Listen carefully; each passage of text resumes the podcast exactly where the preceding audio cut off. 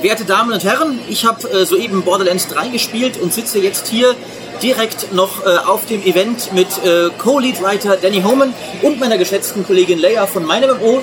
Und wir werden jetzt einige Fragen zur Story des Spiels stellen. Danny, thanks for your time. No problem. Uh, so the first thing I was uh, wondering, um, Borderlands 2 made a huge step forward for the series in terms of storytelling, Sure.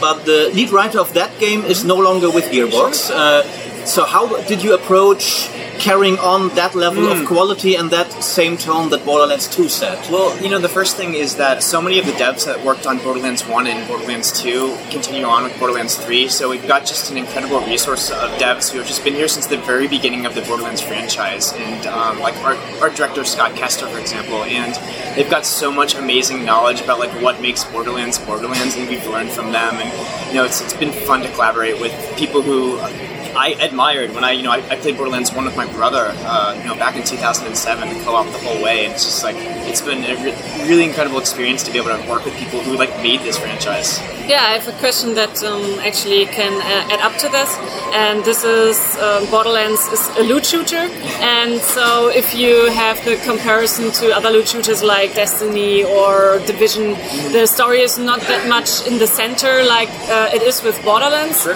And uh, my question is like, what does this story mean for you in regard of a loot shooter? Yeah, it's interesting. I mean, you know, I think people come to the Borderlands franchise for different reasons. Some people love uh, looter shooters, they love our guns, they love our crazy enemies, like our psychos, um, and other people come for a really good story or maybe a combination of both. Um, when I first played Borderlands, I was just kind of blown away by how different it felt, like the, the world and the tone. You know, there's a lot of shooters that are completely serious and they just cast you in your role, and that's that's it. You know, they play it kind of you know, just nice and straightforward. And uh, Borderlands is such a joy to write for because it's got this like really zany sense of humor. It's very irreverent. Um, you never really know what's around the corner. Um, both the villains and like uh, and the heroes, they're just they're all very quirky and strange. So you would agree that is like kind of a unique selling point for a loot shooter. Borderlands. Absolutely. I mean, you know, people are still playing Borderlands 2 in in, in thousands. And She you was know, just telling me how she played it again in preparation for this it's event. yeah, it, it's really it's, it's quite remarkable. You don't really see that with a lot of franchises, and I think one of the reasons why is that this world is just so robust and, and strange and different. You know, it's a place where you want to spend 20, 50, 100, 300 hours. Mm-hmm. But what are some of the unique challenges in telling a story in a genre that's on the surface of it not really suited to it? Because people play a loot shooter in co-op, they maybe they click away the quest notifications, they talk over it in Yeah. co-op.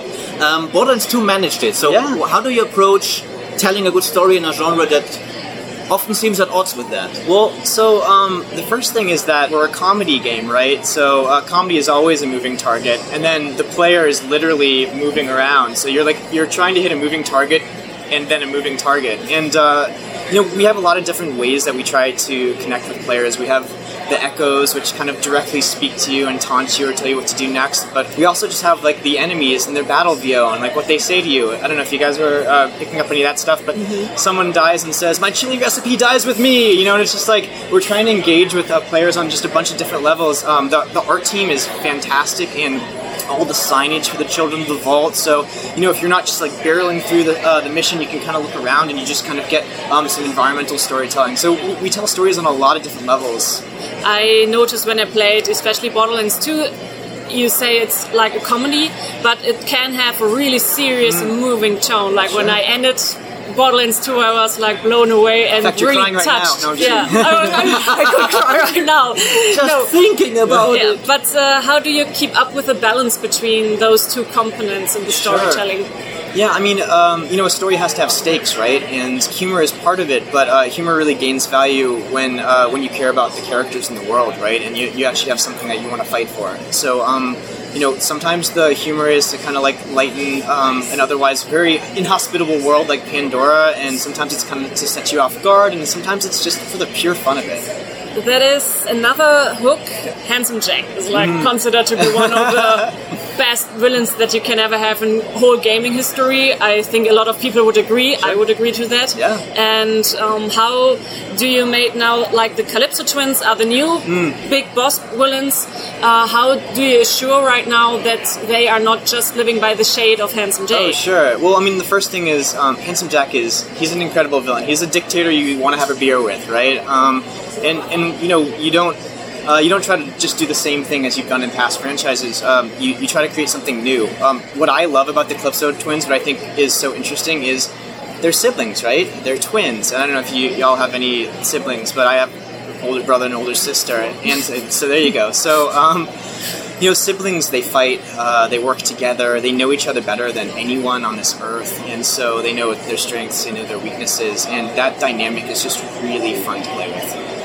I, I did get, and, and we talked about this, and, and Leya got the same impression. I did get some uh, handsome Jack vibes from Tyreen, though, in, in the way she was, she was this uh, relaxed, uh, arrogant douchebag, basically. Um, was that intentional? Did you try to carry on at least a, a similar tone with her because Handsome Jack has become so emblematic of Borderlands? You know, Tyreen's kind of got a slightly different thing. If you um, saw in the moment after you defeat Mouthpiece and their holograms come up, they, they assume you've come to just say hello to them, right? Like they they have this kind of arrogance that sometimes entertainers have, where the, the, everything revolves around them, and uh, it's hard for them to imagine anyone wouldn't come like try to interact with them. And that that kind of level of, of, of arrogance, I think is I think is kind of different from Handsome Jack, right? Handsome Jack, like, kind of was popping in and out. He was making fun of you. Um, the Calypso twins have this. We call them murder streamers, but they have this kind of cult apparatus where they've done the unthinkable. They have united the bandit clans into a cult that worships them like gods, and it's kind of a two-way street because they encourage their followers to commit atrocious acts in their names. But then, you know, like modern streamers, they also are beholden to those followers, and we need to constantly entertain them and uplift them and, and kind of provoke them, right? And so this is this kind of strange interaction where they're always trying to up the ante. Was that also your inspiration for them? Like you looked at modern streamers or influencers and thought like, oh, there's something evil in it. I was just about to ask the exact same question. Good job. No, it's fun. Um, you know, we, we, we had a lot of different inspirations for the Calypso twins. Uh, streamers were definitely part of it. I mean, the the streaming culture is fascinating, right? It's this um, streamers are entertainers. They can quickly become famous. They're also content creators, so they, they understand that they're always trying to entertain their followers and get more followers, and, and that kind of loop is kind of fascinating. But you know, we also had inspiration from cults and and religion and people who are trying to create a cohesive thing out of a bunch of disparate elements.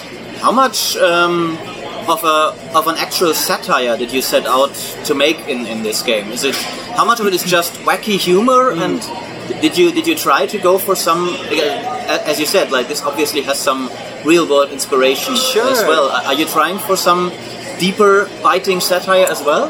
I mean, you know, a bit like when you think about the Borderlands universe, it's the the, the shadow that's cast over Pandora and Elpis and other planets, um, the corporations, right? And they've they've basically taken the role of governments. Governments are no more, and the corporations have kind of they've taken their place, and they're they're they're arms dealers. They make other tech too, like New U and what have you, but um, they are kind of the de facto power. And so you have that that one shadow in the Borderlands universe.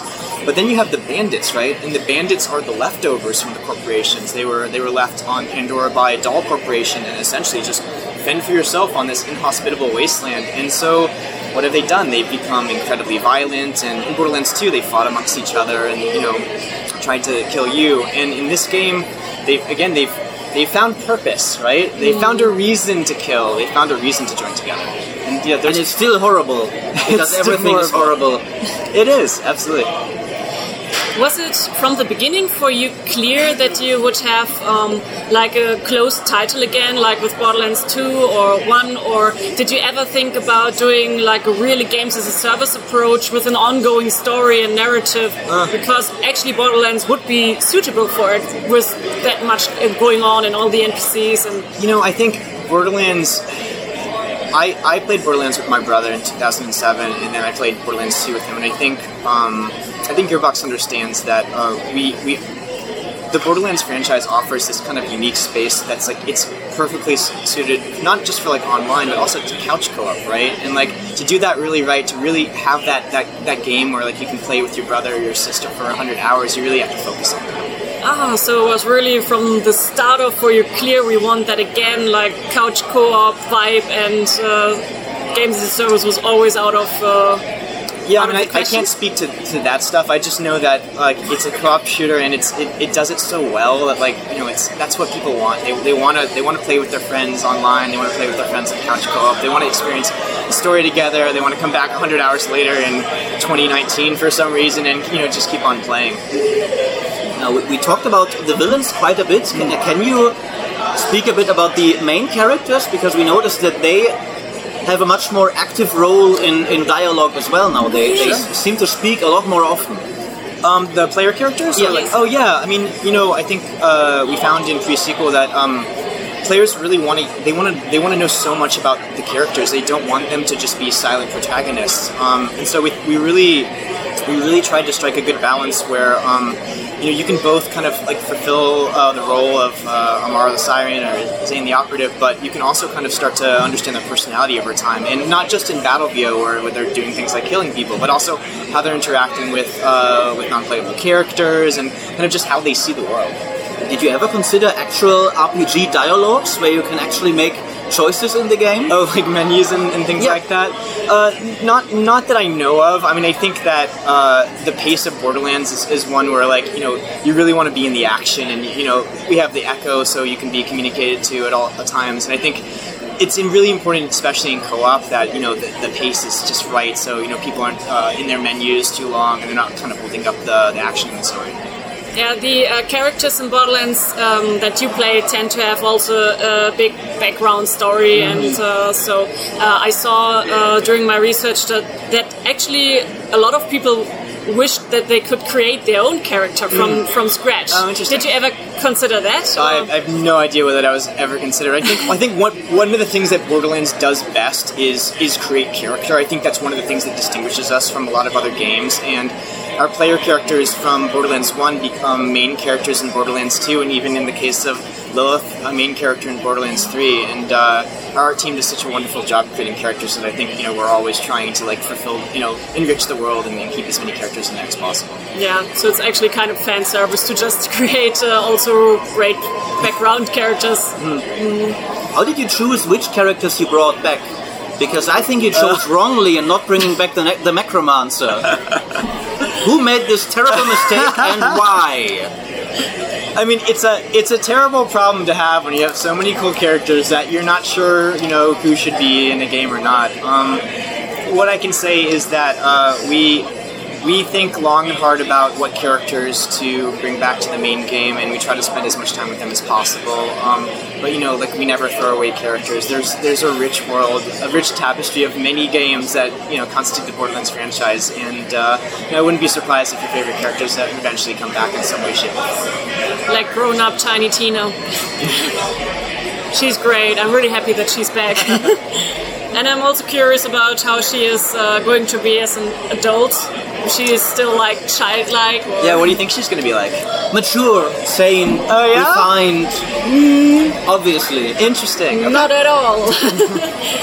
I don't Sensing know. some I thi- disagreement amongst you two. No, I No, no. think I think she will still be like even if she I think she's 18 then in Borderlands 3 she started at 13 and I mm-hmm. think now she's 18 right I mean she was already insanely adultish when she was In certain 13 ways, yeah, yeah in absolutely. an insane ways like really all the sexual stu- stuff she was saying and so Her dialogue so, was certainly rated 18 upwards. yeah Very much so. so that might be interesting Yeah. uh, but I think she's actually still the same I don't know Interesting. Well, you'll you'll have to play the game and, and see. so you're not going to tell us anything No, about I this. won't spoil anything. Come on, you're clearly fans. Once you experience it for the first time as intended.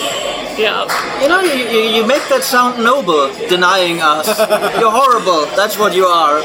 So, lastly, which which is your favorite character? Now that we both told you ours. Well, I am uh, I am from Florida, and I just get a kick out of Ellie. Ellie is my rock. I, I absolutely love her. She, to me, sh in some ways, she's kind of the epitome of Borderlands because you know, Pandora is this scary place overrun with bandits and corporations, and Ellie is she's like she's someone with grit, right? You know, like she she's a fighter and she's confident and she just she kind of holds her own in any situation. I, I admire that and I love it. And then as a Southerner, I love I love just love how she speaks.